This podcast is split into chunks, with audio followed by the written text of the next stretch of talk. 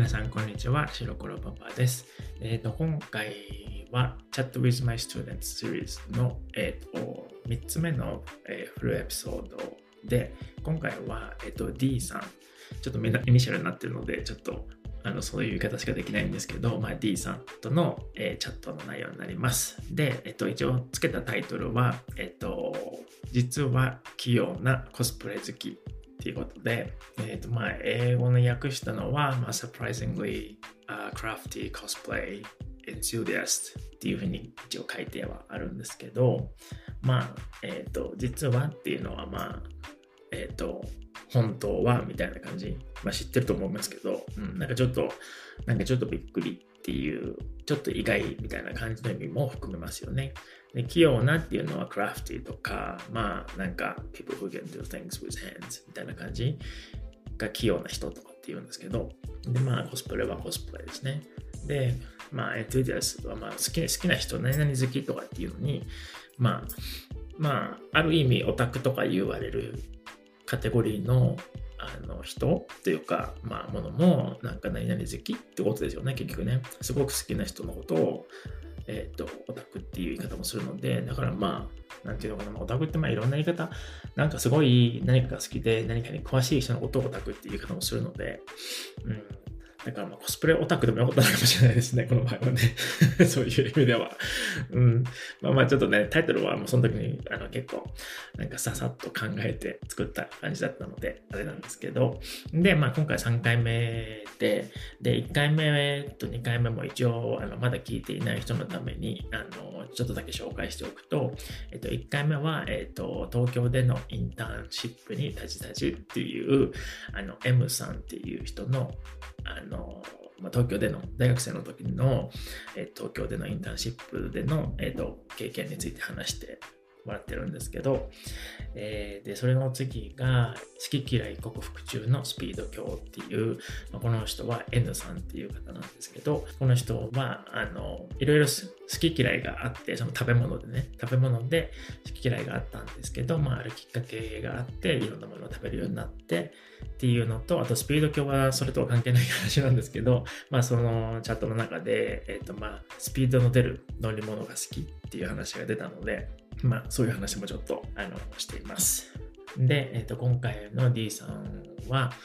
えっ、ー、とね、多分6年ぐらいかな、5、6年ぐらい今日本語を一緒にずっと勉強してて、えっ、ー、と、まあ、この3人の中だと、そうだな、まあ、全体的に見ても、なんか一番、一番っていうか、まあ、バランスが取れてる感じの人な気がするかな。なんか、なんていうのかな、ちゃんとやるんだけど、あんまりやりすぎないっていうか、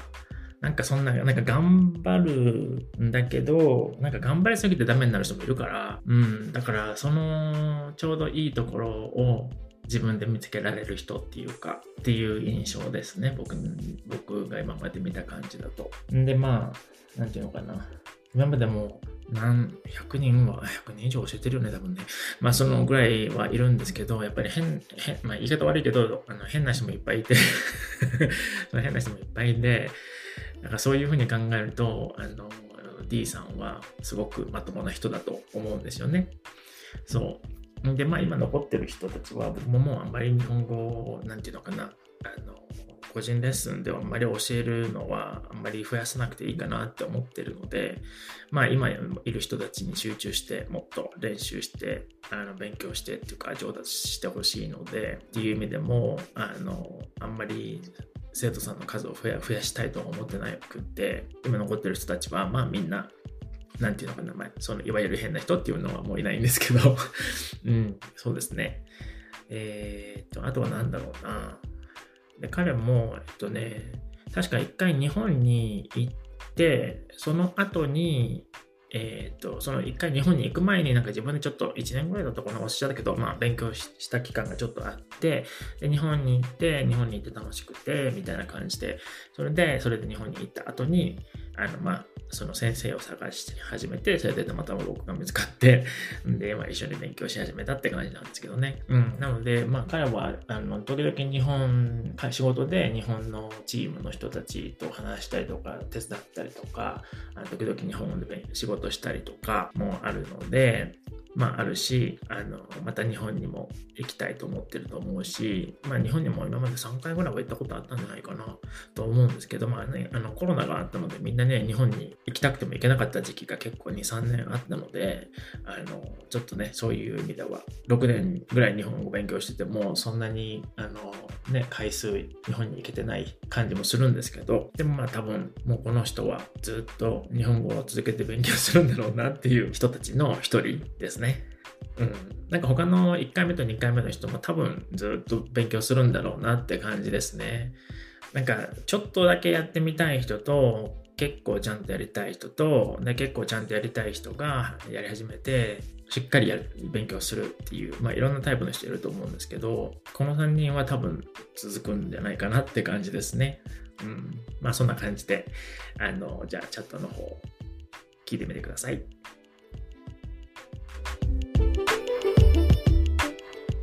まあ、これは久しぶりにやったことって言えるかどうかわからないんですけど、まあ、久しぶりにやったというか、久しぶりのような気がするっていう感じですね。でも、まあ、とにかく僕が久しぶりにやったことはコスプレなんですよ。え、コスプレをやったんですか？え、コスプレする人だったっけ？えー、すごい。あ、でも、インスタとかでもしかしたら見たような気がしなくもないですけどね。へえ、でもコスプレ、どんなコスプレをしたんですか？いつもだいたいゲームとかアニメのキャラのコスプレをするんですよ。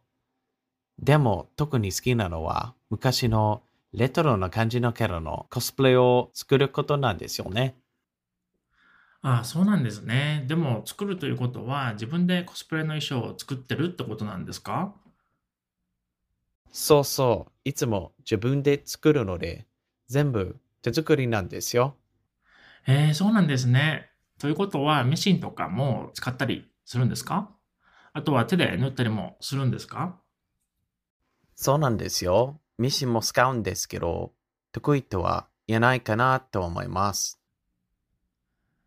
えリジーさんはミシンをよく使うんですか？でも D さんもミシンが使えるんですね。すごいですね。そうなんですよ。一応使えるんですよ。でも、実は、作りたいものを作るには、いろんな方法が必要なので、ミシンだけじゃなくて、結構他にもいろいろ何でもやっちゃうんですよ。なので、例えば、彫刻とかするのに、手で彫ったりとか、色を塗ったりもするんですよ。あ、それと、リジさんは、実はまだミシンを使ったことがないんですよ。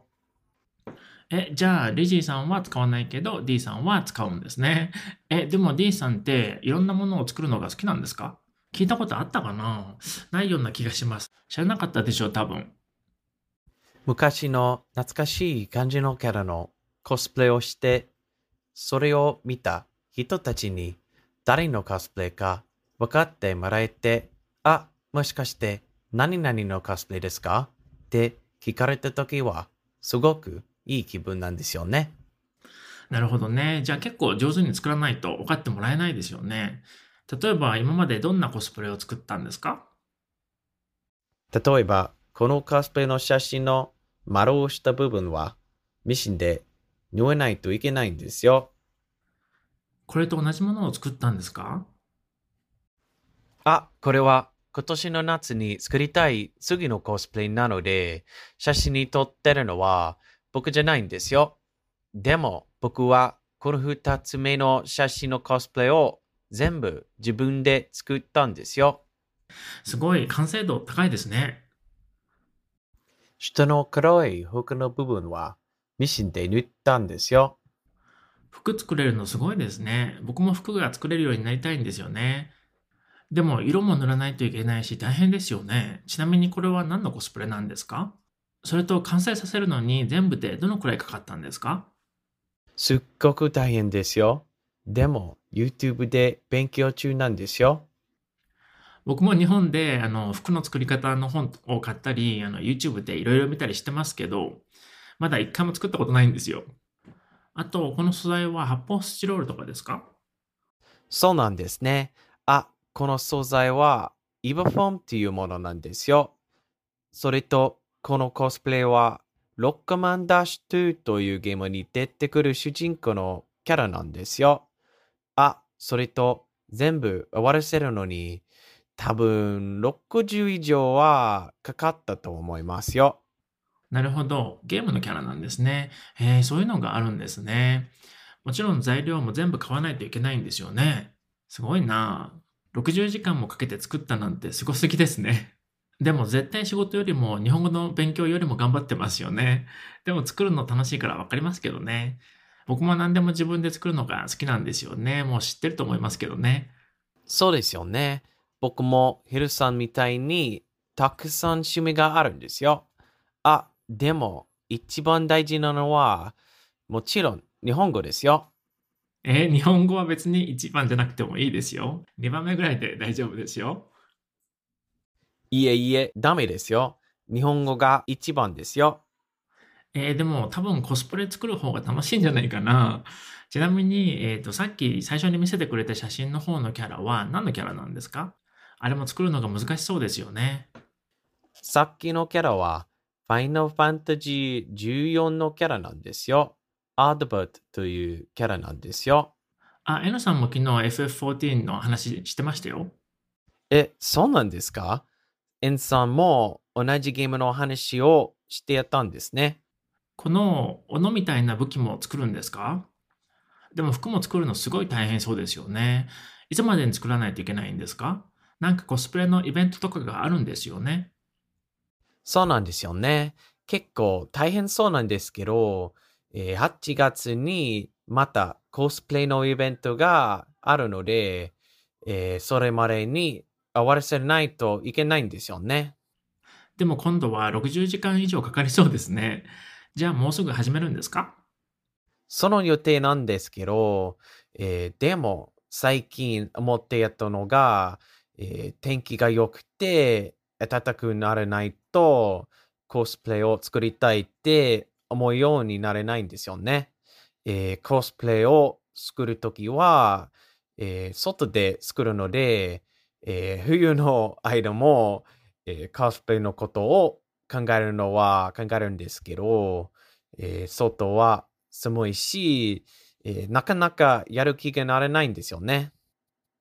なるほどね。じゃあ、いつも作るときは庭とかで作ってるんですか？色塗ったりとかしないといけないから庭でやる方が良さそうですよね。ビンゴ、そうなんですよね。暖かくなるまでは、なかなか作る気になれないんですよね。以上になるんですけど、えっ、ー、と、そうですね。まあ、あの、このシリーズ、あの、Chat with My Students Series っていうのは、あの、今後も続けていくので、まあ、そうだな、えっ、ー、と、1ヶ月に1回あるかないかぐらいのペースでやる形になっているんですね。これはまあ、あの、Patreon の方と連動してやっているので、多分1ヶ月に1回ぐらいかな。と思います。で他にもやってることはあるので、そっちの他の練習と、まあ、バランスとってやっていくっていう形になります。で、まあ、これを練習してる理由っていうのは、やっぱりその、実際に声に出して日本語で話すっていう作業の自体の量を増やすっ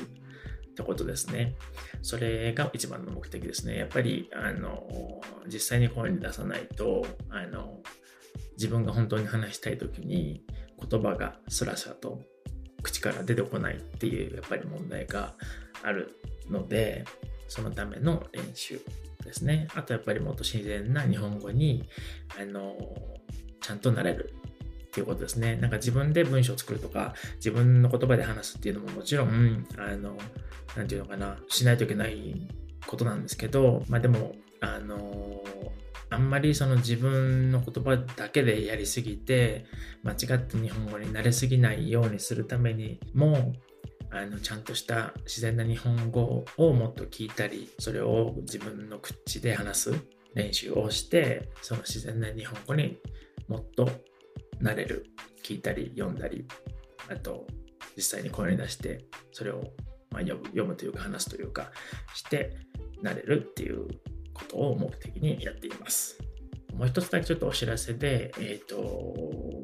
今回がエピソード20なんですけど、19個目のエピソードっていうのも、この Chat with my students っていうあのシリーズの中で、じゃあ次はこの生徒さんたちが何が必要かなって考えた時に思いついたことを、そのエピソード19でやってるんですけど、で、あの、エピソード19では、よく使うとか、よく出てくる言葉の、えー、発音とイントネーションにフォーカスしたえー、とエピソードになってるんですね。まあ、基本的にはあのいつも通りあの Listen and Repeat っていうフォーマットで、まあ、僕がその言葉を読んで、で、2回目はもうちょっとゆっくり読んだものを聞いてもらって、それで大体その発音とイントネーションを掴んでもらって、その後僕があの5回同じ言葉を繰り返すので、それの繰り返している時にあの聞いてる皆さんにも読んで練習してもらえるっていう形のフォーマットになってます。ので、あのまあ、いつも言ってるんですけど、あの例えば発音とかイントネーションとか、あのまあね、人によってはもっと練習しないとダメとか もっと完璧にしないとダメとか、まあ僕は、あの、まあ好きな人はやればいいと思うし、あの、すごく、なんていうのかな、完璧なイントネーションと発音を身につけたいっていう人はやればいいと思うので、それは全然いいと思うんですけど、でまあそうじゃなければ、僕は別にそのイントネーションとかをあの完璧にしないといけないとは別に思っていなくて、あのまあ、言ってしまうと、そのイントネーションとか、まあアクセントですよね。自分のアクセントみたいなものっていうのは、なんかちょっと自分のアイデンティティみたいな感じだと僕は思ってるので、それはなんかそれでなんかいいんじゃないかなって思うんですよね。でもまあ、あの、やっぱり日本語も言語なので、あのコミュニケーションのツールとして、あのちゃんとやっぱり相手に通じないとあの意味がないっていうか話してても誰も分かってくれないような あの日本語だったらねそれはちょっと残念だしせっかくね頑張って勉強してるのに。なのでそしたらじゃあまあよく使う言葉だけでもイントネーションとか発音をしっかりできるようにすればそれだけでもあの全体的なその皆さんの日本語の印象があの変わると思うし、まあ、良くなると思うのでじゃあそういうもっとよく使う言葉だけのイントネーションとか発音の、えーと、シリーズを作るといいんじゃないかなと思ったのでやってみています。で、あの僕の生徒さんたちも、あのまあね、人によってはやっぱり、なんていうのかな、その、ピッチアクセントですね、いわゆる、その音の上下とか工程ですね、がわからない人もいるんですよね。で、それはもう人それぞれなので、あのそういう人もいると思うし、で、そういう人たちにとっては、まあ、イントネーションのことをなんか100%なんかできるまでやれとかって言っても、ただのストレスでしかないし で、僕はそんなに、あの、通じる日本語っていうか自然な日本語だったらいいと思うので、そこまではちゃんと100%できるまでやってくださいとかって言われ、言ってないんですね、基本的に。それだったらもっとなんか、もっと自然な日本語の言い回しとか、そっちの方をあの身につけた方があのいいと思っているので、そっちをもっと重点的にやってるんですけど、でも、あのそういう人たちもあのこの基本的な単語の、えーと、イントネーションの練習っていうのはやることになってるので、あのこの聞いてくれている皆さんもぜひちょっとやってみてくださいね。それでは今回は以上になります。じゃあまたね